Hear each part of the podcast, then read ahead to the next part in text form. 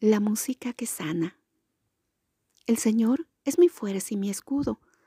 Mi corazón en Él confía. De Él recibo ayuda. Mi corazón salta de alegría y con cánticos le daré gracias.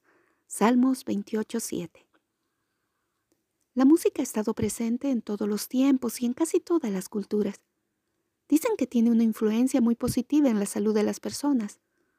Hoy, los especialistas recomiendan mucho en estos tiempos escucharla, ya que ayuda a que el sistema nervioso y el organismo funcionen mejor, especialmente para los que sufren de estrés y ansiedad, lo que genera también la baja de las defensas. En la Biblia encontramos muchas canciones. La mayoría de los salmos fueron escritos por el rey David con la finalidad de alabar a Dios. Tú me escuchas y me ayudas por eso en ti confía mi corazón y te canta, le decía en este salmo. Las más bellas expresiones del alma, eso que sale de un corazón agradecido con música para el Señor. Pero sin duda, algo sucedía cuando David entonaba estos cánticos. Eran momentos de inmensa alegría. Seguro que podía sentir la respuesta de Dios a su canto de amor.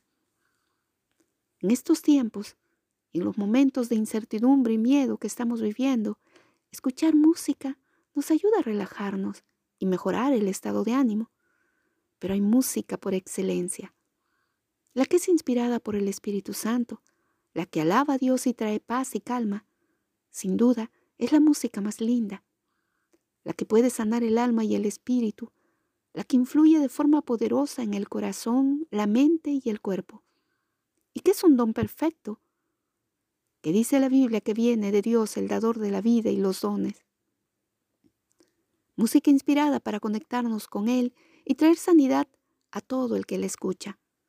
Es tiempo de cantar un cántico nuevo, un canto de fe y esperanza, una oración cantada que sale del corazón y sube hasta el cielo y toca el corazón del Padre.